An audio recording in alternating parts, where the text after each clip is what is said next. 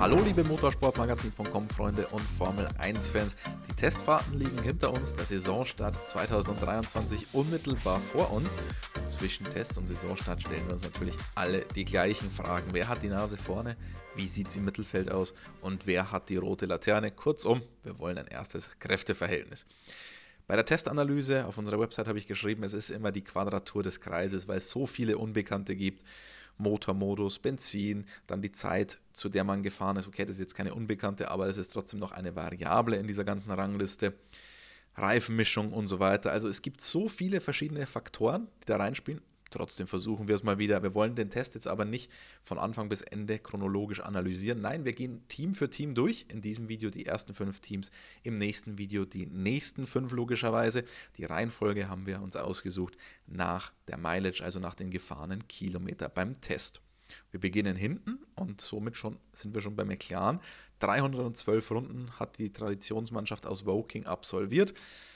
312 Runden an drei Tagen ist jetzt eigentlich auch nicht so wenig, aber ist das Schlusslicht immer noch über 100 Runden im Durchschnitt pro Tag.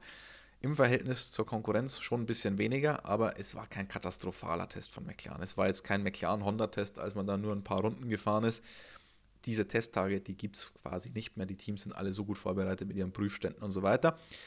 Ihr erinnert euch, Präsentation des MCL 60 und man war sehr vorsichtig optimistisch. Also das optimistisch kann man ja fast schon streichen. Man hat sich auf ein Update in Baku bei Rennen 4 gefreut und das ist komisch bei einer Fahrzeugpräsentation.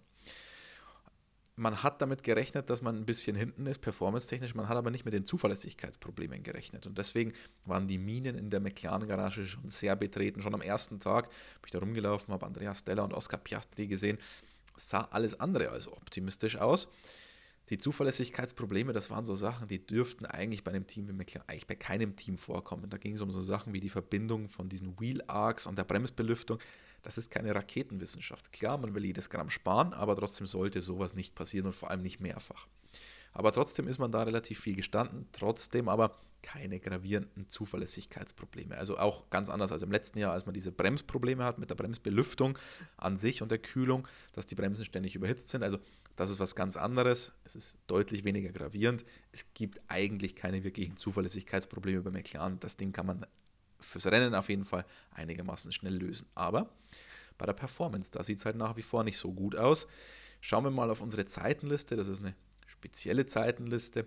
Da haben wir die Reifenmischungen schon rausgerechnet. Pirelli gibt uns ja immer Delta-Werte an, wie viel zwischen den einzelnen Reifenmischungen liegt. Wir haben das alles auf den C3-Reifen dann gerechnet, weil das der Qualifying-Reifen am Rennwochenende sein wird. Und damit, ihr braucht jetzt übrigens nicht so genau zuhören, wenn ich diese Platzierungen sage und so weiter. Das alles findet ihr bei uns auf der Website in der Tabellenform. Da könnt ihr euch das nochmal genau anschauen. Lando Norris auf Position 11 gelandet. Ihm fehlen anderthalb Sekunden auf die Bestzeit von Sergio Perez. Naja, das ist halt irgendwo im Mittelfeld. Oscar Piastri nur auf Position 17, also weiter hinten. Das ist auch irgendwie so das, wo ich aktuell McLaren sehe. Nicht im vorderen Mittelfeld, nicht ganz am Ende. Bei McLaren selbst sagt man, naja, wenn man alles hinbekommt mit dem Material, das man hat, kann man ins Q3 kommen. Wenn es schlecht läuft, fliegt man halt im Q3 raus. So würde ich das nach dem aktuellen Bild auch sehen. Longruns oder Rennsimulationen haben wir von McLaren gar nichts Relevantes gesehen, deswegen da schwierig einzuschätzen. Ich habe meine eigene kleine Rangliste gemacht, wie ich die Teams einschätze. Die zeigen wir natürlich nicht von Anfang an jetzt komplett. Ich sage euch nur nach und nach, welches Team wo liegt. Bei meiner Rangliste schauen wir mal, wie mit ich da lag.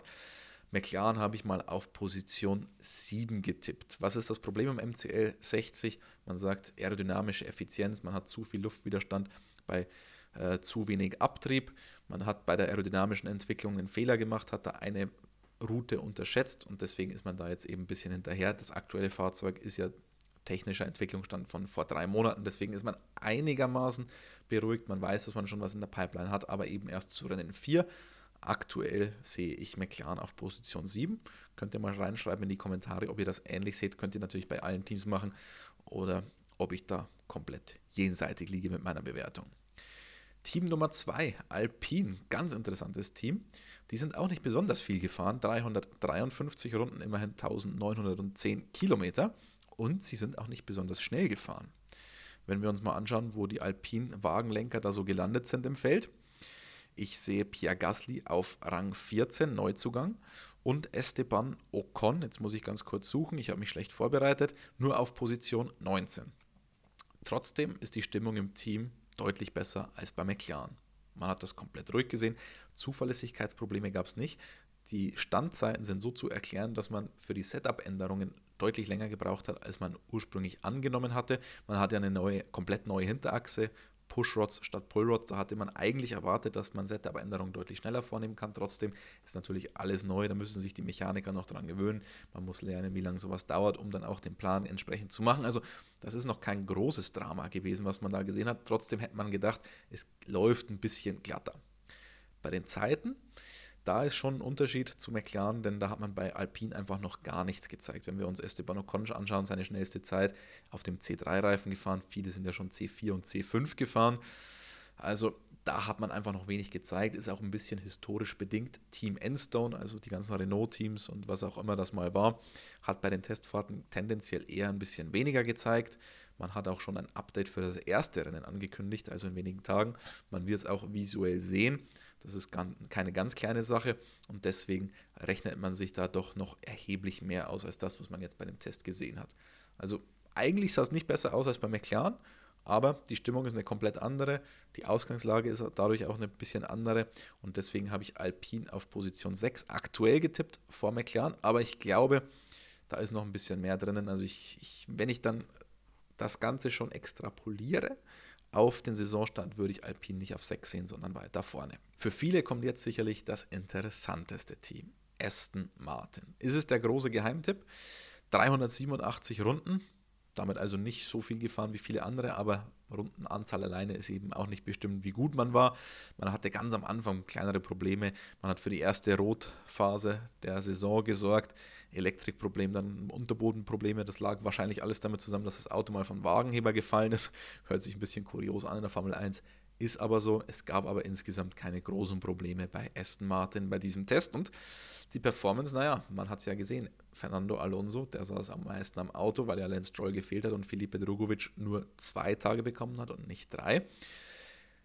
Und das sah ja zwischenzeitlich immer richtig, richtig stark aus, was Fernando Alonso da in den Wüstenasphalt gebrannt hat. Wenn wir uns auf die, wenn wir auf die Endabrechnung schauen, da ist Fernando Alonso nur auf Rang 9 gelandet. Aber das müssen wir besonders äh, einordnen, denn er ist seine schnellste Rundenzeit in der Mittagshitze gefahren.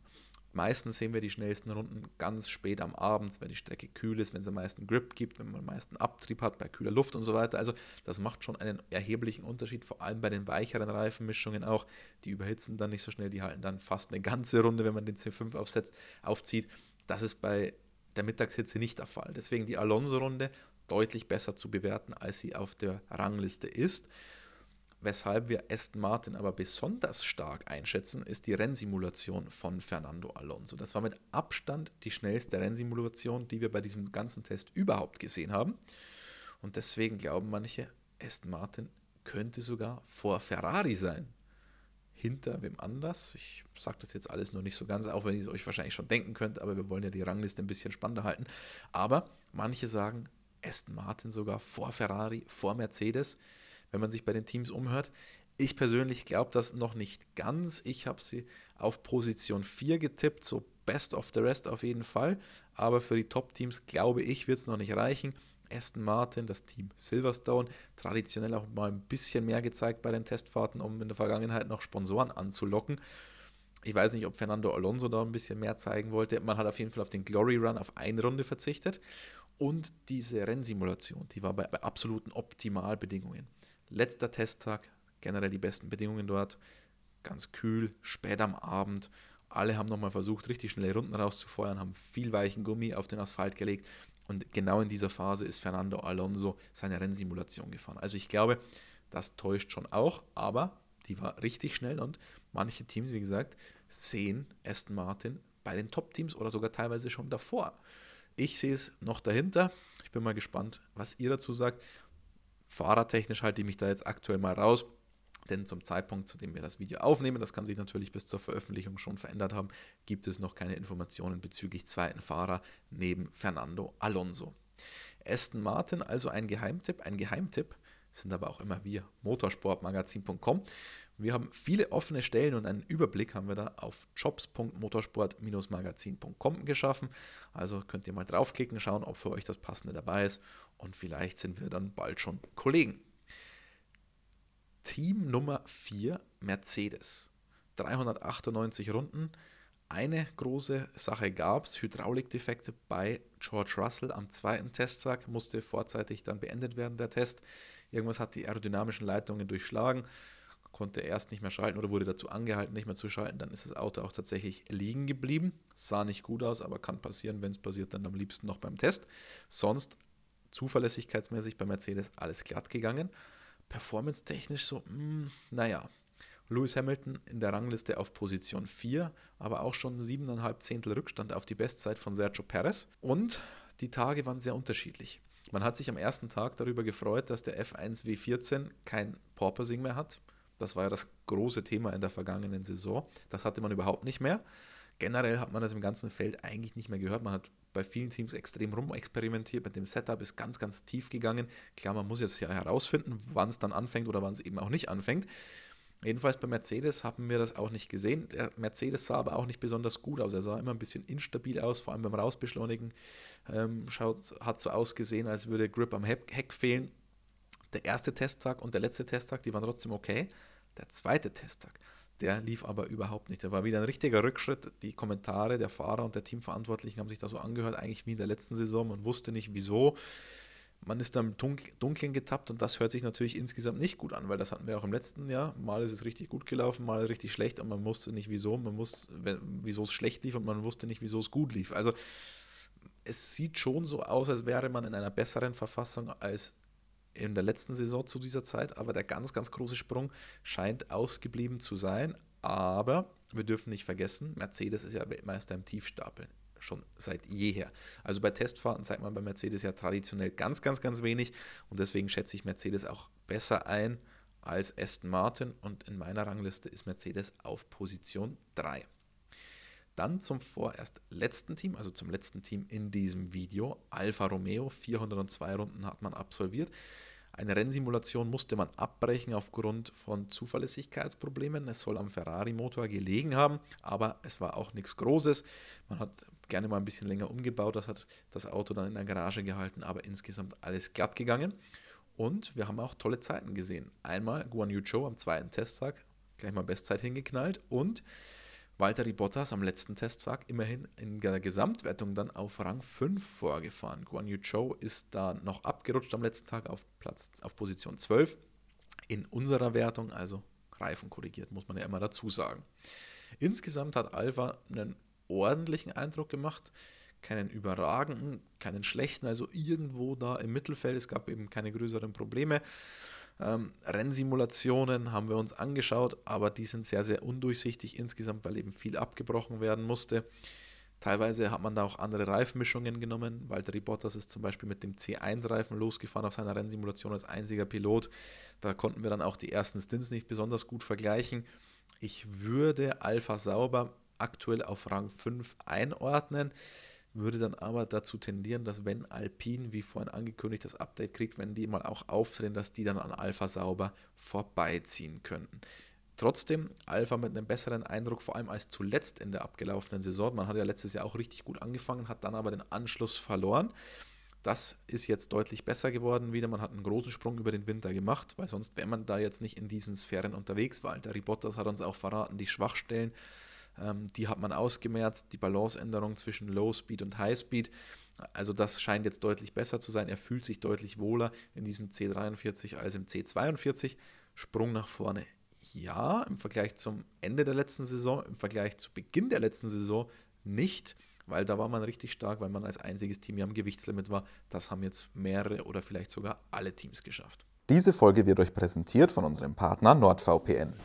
Und da sind wir mittendrin, liebe Motorsportmagazin.com Freunde und Formel 1 Fans, in unserer Testanalyse. Team für Team gehen wir ja da vor, schauen uns an, bei wem lief es besonders gut, bei wem gibt es noch besonders viele Baustellen. Im ersten Teil haben wir uns jene fünf Teams angeschaut, die am wenigsten zum Fahren gekommen sind. Jetzt hier im zweiten Teil schauen wir uns die an, die besonders viel gefahren sind und wir beginnen auf Platz 5 mit Red Bull Racing. Und über die gibt es eigentlich gar nicht so viel zu erzählen bei diesem Test. Das Spannendste, das gab es gleich zum Testauftakt, nämlich den RB19, den hatten wir bis dahin noch nicht gesehen. Jetzt haben wir ihn gesehen, die Überraschung hielt sich auch da in Grenzen. Evolution statt Revolution, wir haben das in einem eigenen Video auch behandelt. War natürlich keine Überraschung, weil einerseits der RB18 das dominierende Auto der Vorsaison war. Wieso sollte man das komplett über den Haufen werfen? Und Evolution statt Revolution lautet das Motto generell in der Formel 1-Saison 2023, auch wegen Budget-Obergrenze und so weiter. Deswegen also keine große Überraschung, aber das Spannendste zumindest am ersten Tag aus Red Bull Sicht und danach lief alles wie am Schnürchen. So gut, dass sich Dr. Helmut Marko schon fast ein bisschen Sorgen macht, weil Probleme, wenn sie auftreten, hätte man sie ganz gerne beim Test, dann kann man das aussortieren. Wenn keine Probleme auftreten, kann man auch nichts verbessern. Aber das sind natürlich Luxusprobleme. Sergio Perez hat sich die absolute Testbestzeit geholt. Eine Minute 30, 305 ist er gefahren und damit war er sogar schneller als die Polezeit von Charles Leclerc in der Vorsaison. Absolut schnellste Runde in Bahrain mit dieser Regelgeneration. Also das war schon eine ordentliche Ansage.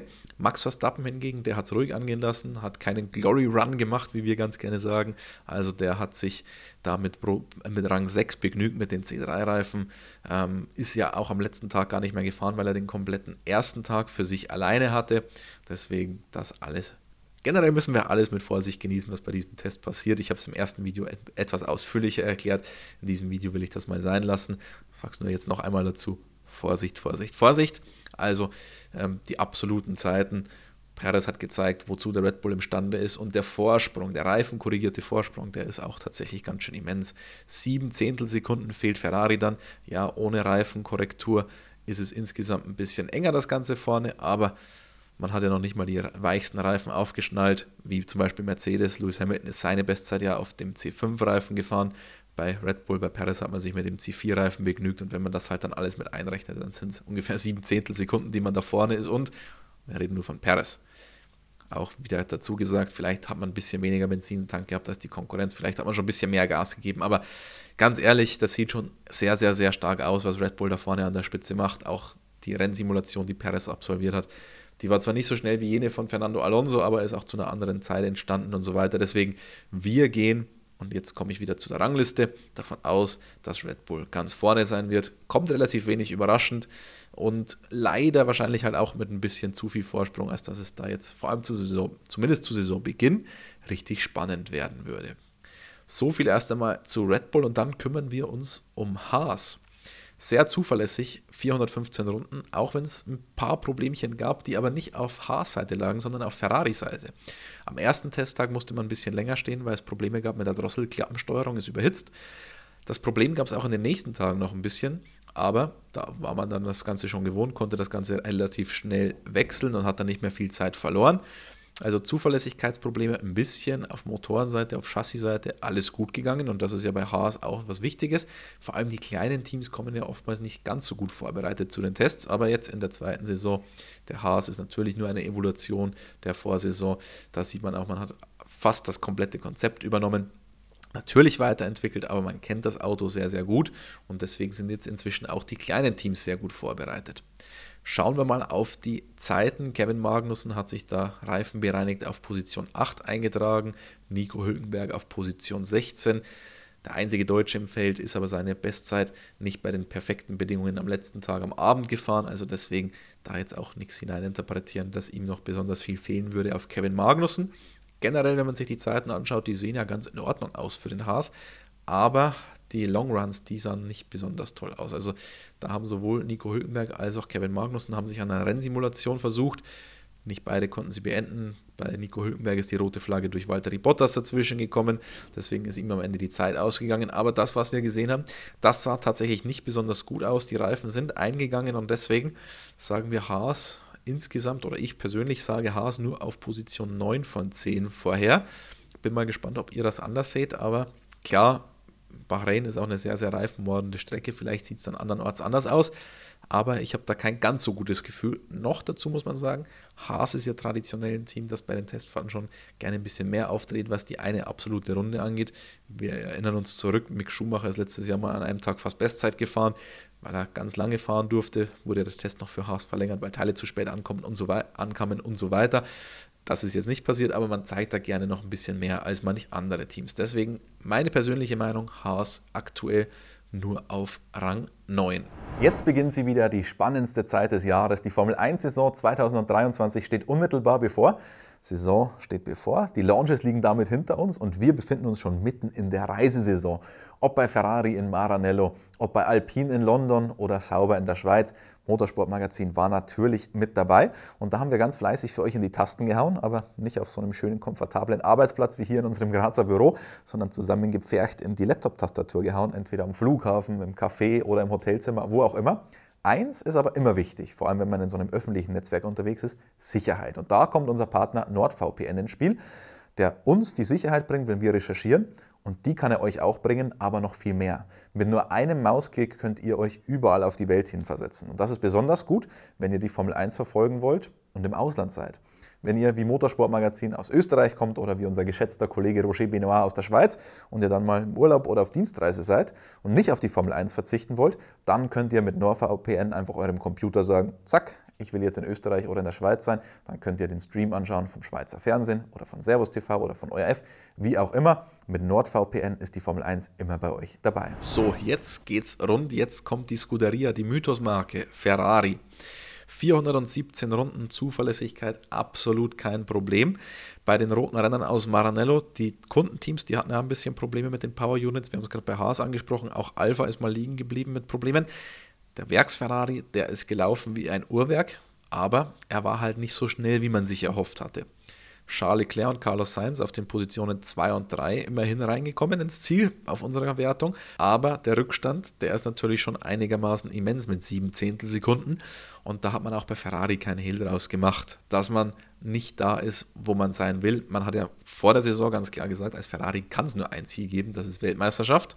Platz 1, ganz klar, was soll man auch anderes sagen, aber davon ist man eben schon ein Stück entfernt offenbar. Also auf den Geraden ist es ein bisschen besser geworden. Man hat da aerodynamische Effizienz gefunden. Wahrscheinlich kann man auch den Motor wieder hochdrehen. Das war ja ein Problem am Ende der letzten Saison, dass man da auf Nummer sicher gehen musste nach den Zuverlässigkeitsproblemen. Bei der Zuverlässigkeit durfte man über den Winter nachbessern an der Power Unit, bei der Power an sich nicht, die ist ja eingefroren. Also da hat man jetzt vielleicht ein bisschen mehr Leistung wieder zur Verfügung, weil man die Zuverlässigkeit hat. Geht ja alles ineinander einher.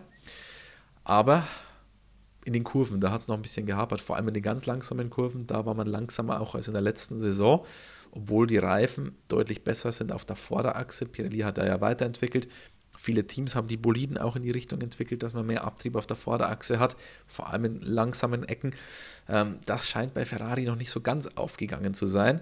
Man sagt, das Gute ist, die Daten, sie korrelieren mit dem Windkanal und mit den Simulatoren, aber immerhin würde ich Ferrari persönlich auf Rang 2 setzen.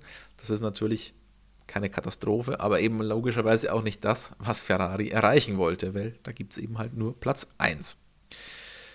Team Nummer 4 und damit das vorletzte in unserem Ranking, Williams, 439 Runden, 2376 Kilometer auf dem Bahrain International Circuit absolviert an den drei Tagen und nach dem ersten Tag haben die Kollegen schon gesagt, boah, Williams, die haben einen richtigen Sprung gemacht. Richtig gut sah das aus. Ich habe gesagt, naja, sehe ich jetzt nicht so nach dem ersten Testtag erst recht nicht. Ähm, außerdem, wenn man sich das Auto anschaut, im Vergleich zu allen anderen, ist das halt einfach nicht so ausgearbeitet, nicht so detailreich wie die anderen. Ich kann es mir irgendwie schlecht vorstellen, nur beim Anblick. Ich weiß, das ist vielleicht keine qualifizierte Meinung, wenn man ein Auto anschaut und sagt, das ist, das kann ich mir nicht vorstellen. Wieso stehen da Aerodynamiker tausende von Stunden insgesamt am Zeichenbrett, Windkanal, CFD und so weiter und dann kommt der Maynard und sagt, das Auto sieht nicht schnell aus. Ist keine qualifizierte Meinung, aber wenn ich das mit den anderen vergleiche, kann ich es mir einfach irgendwie nicht so richtig vorstellen, dass man da den kompletten Anschluss gefunden haben soll. Und tatsächlich sahen dann die letzten beiden Testtage auch nicht besonders gut aus. Schauen wir in die Zeitenliste. Alexander Elben auf Rang 18, Logan Sargent auf Rang 20. Okay, Elben, seine reifenbereinigte Zeit auf dem C2-Reifen gefahren als einziger Pilot. Da hat man vielleicht noch ein bisschen Luft nach oben. Logan Sargent schon auf dem C5-Reifen unterwegs gewesen. Was uns auch so ein bisschen Sorgen macht, ist halt der Abstand. Zweieinhalb Sekunden auf die Spitze, ungefähr eine halbe Sekunde hinter dem restlichen Mittelfeld.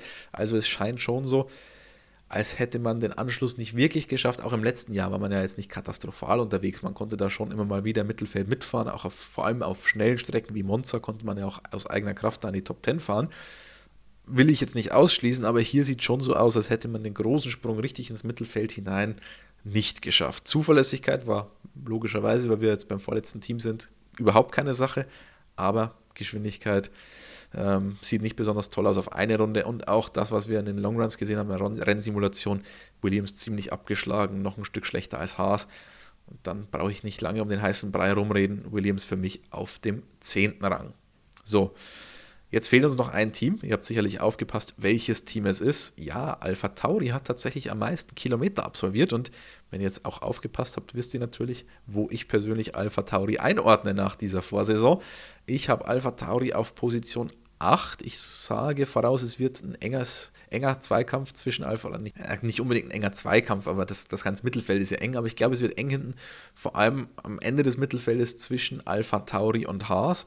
Aktuell Alpha Tauri noch davor. Zuverlässigkeit, logischerweise gar kein Problem, alles wunderbar, aber Performance, naja, die schnellsten Runden, die wir dann am Ende gesehen haben, die waren ganz okay. Position 7 für Yuki Tsunoda. Bei Nick de Vries, bei dem Rookie oder nicht Rookie, da kann man sich ja drüber streiten, Position 13, also irgendwo im Mittelfeld, das sieht ganz ordentlich aus, aber wir dürfen auch die Historie von Alpha Tauri nicht vergessen. Alpha Tauri ist ein Rennstall, der vor allem in den Trainings und bei Testfahrten gerne richtig viel zeigt schon. Deswegen manchmal im Training ist Alpha Tauri schon auf Red Bull Niveau.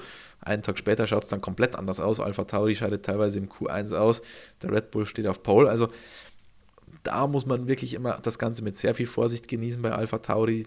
Die geben schon richtig Gas. Und wenn man sich die Aussagen der Verantwortlichen angehört hat, war das auch nicht so rosig. Man hat schon gesagt, naja, wir haben schon erkannt, wo es noch hapert. Wo wollte man uns leider nicht sagen. Und man hat schon ein bisschen gesagt, naja, hm, der ganz große Sprung wird uns wahrscheinlich nicht gelungen sein, der uns aber gelingen sollte, denn man war in der Vorsaison ja nur auf Rang 9 und, ihr habt die Neuigkeiten sicherlich gehört, das Team soll zum Verkauf stehen, weil die neue Red Bull-Führung sagt, naja, das Team bringt uns jetzt nicht wirklich viel Marketingwert, wenn es da hinten rumgurkt, kostet uns aber viel Geld im Gegensatz zu Red Bull Racing, die sind richtig stark und bringen vielleicht sogar noch ein bisschen Geld, weil es viel Preisgelder gibt, weil es viel Sponsoreneinnahmen gibt. Beides gibt es bei Alpha Tauri eben nicht. Budgetgrenze sorgt dafür, dass Alpha Tauri nicht so viel weniger ausgibt wie Red Bull und deswegen steht dieses Team richtig unter Druck, wenn es so in dieser Form überleben will. Man hat ja in der vergangenen Saison den Wechsel gewagt vom Windkanal. Man ist jetzt in den Red Bull Windkanal schon reingegangen. Trotzdem wünscht man sich bei Red Bull noch mehr Synergien zwischen Alpha Tauri und Red Bull Racing. In dieser Saison scheint es sich noch nicht auszubezahlen. Ich bin mal gespannt, wie es da weitergeht, denn man steht jetzt richtig unter Druck. So viel also mal von den Testfahrten, unser oder mein Ranking. Bin mal gespannt, was ihr dazu sagt. Ich habe jetzt immer dazu aufgerufen, ihr könnt das runterschreiben, ob ihr das anders seht als ich bei jedem Team, aber am einfachsten ist wahrscheinlich, ihr macht euer eigenes Ranking darunter.